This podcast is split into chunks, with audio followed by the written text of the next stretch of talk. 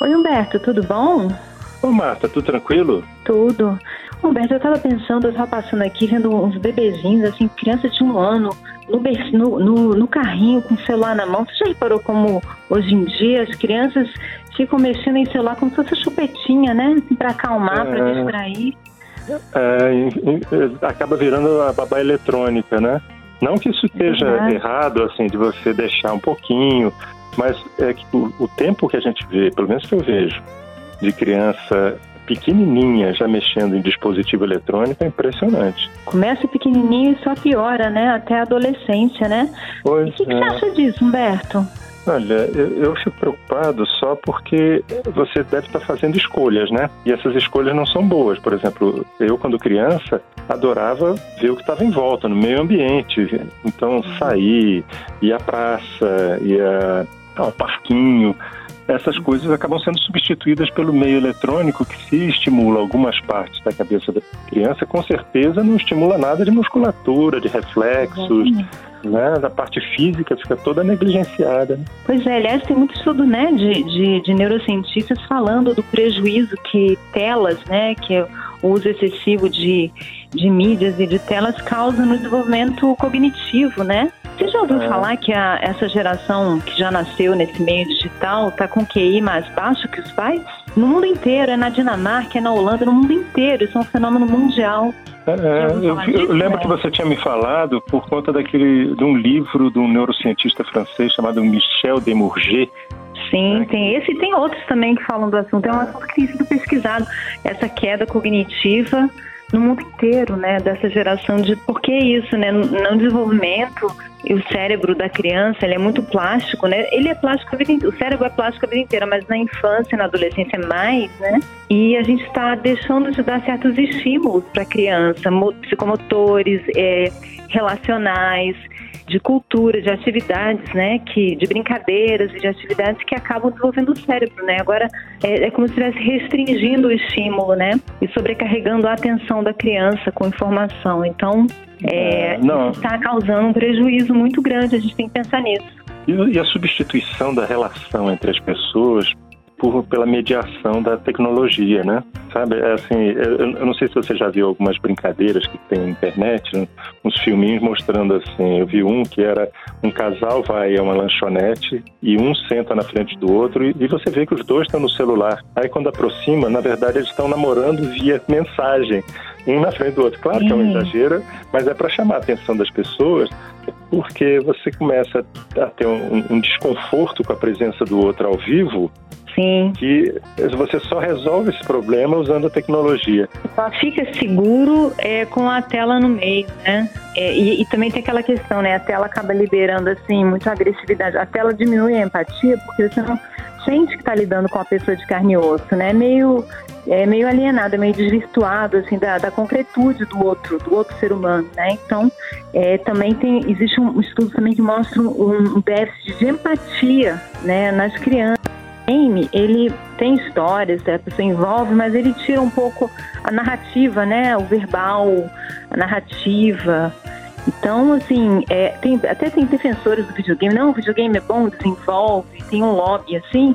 Mas tudo que a ciência está estudando é que videogame também emburrece e, é, e atrapalha o desenvolvimento das crianças. É, você já reparou que à medida que foi, o tempo foi passando, você vai mudando os veículos e vai aumentando o envolvimento físico da pessoa com o veículo, né?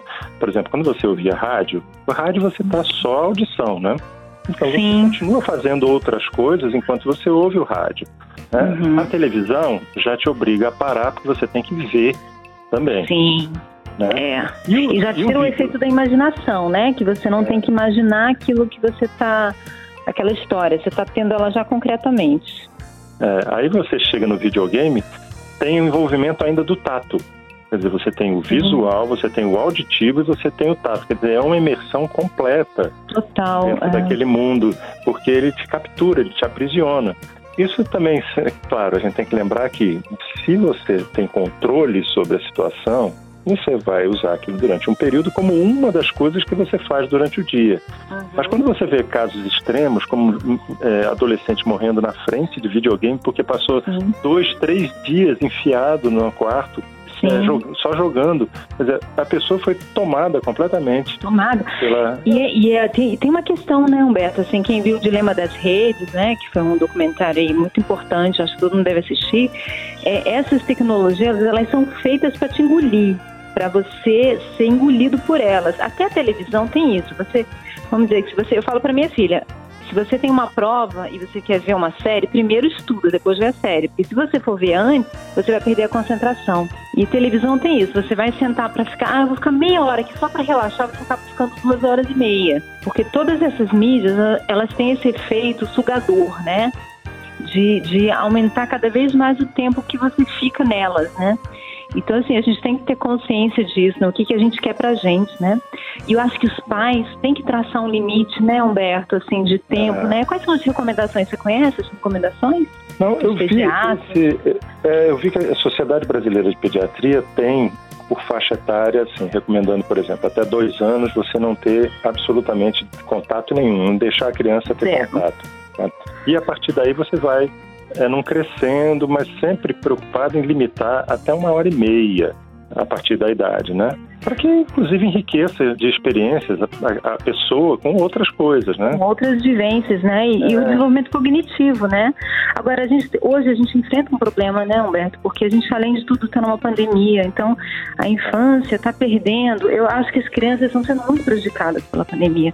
Porque não estão podendo vivenciar é, socialmente, o corpo no mundo, aquelas, aqueles estímulos que são tão importantes na infância, que são tão preciosos, né? As crianças estão presas, estão limitadas à tela, até o ensino, né? Então eu acho que hoje a gente tem um desafio ainda maior, né? Porque esse prejuízo, ele fica, né, Humberto? A gente tem que ter muita ah. atenção. Não, isso que você está falando, tá, quando você falou a palavra social, eu lembrei de uma coisa. A gente fala também dessa falta de opção das pessoas, Sim. mas se você notar por exemplo, nas grandes cidades, aonde a criança vai. Quando eu era pequeno, era assim: meu filho desce, vai lá uhum. brincar com seus amigos. Hoje em dia, dependendo da região, ela não tem uma área pública disponível, não tem uma pracinha, não tem um parque. Quando tem, a violência cercou essas áreas públicas. Sim. Então, aonde acaba o sendo contato com a natureza está menor também, né? O contato com a é. natureza, é, o perigo, é. é verdade. E a área que sobra para, vamos dizer assim, para a criança fazer aquilo que eu fazia quando era criança, era o, é o quê? É o clube, que é pago, é a academia, que é pago, ou uma Sim. escola que você tem que pertencer àquela escola para poder usar aquele equipamento nos horários em que você pode usar, de fato, aqueles equipamentos. É verdade. Né? E outra coisa também, né? Vamos pensar nos pais também, né? Porque, assim, é. às vezes as condições, é, é, tudo, tudo é uma teia, né? É. Às vezes aquela mãe que usa muito o celular para o filho ficar quieto, para ele dar uma folga e isso acaba fazendo mal para a criança, às vezes ela está sobrecarregada, às vezes ela está trabalhando demais, às vezes ela está exausta, ela também não tem apoio, né? Então, é. assim, a gente tem que entender que tudo é uma trama, né? Tudo é, tem que haver uma ação social global, né? Que realmente privilegie a infância e a educação. Porque sem educação a gente não tem futuro. Aliás, tem um péssimo futuro. É verdade. Ô, Marta, chegou, chegou aqui meu andar, vou descer, tá, mas foi tá ótima bom, conversa, viu? Adorei um beijo. com você. Outra. Obrigada, tchau, tchau. Você ouviu Conversa de Elevador com Humberto Martins e a psicóloga Marta Vieira.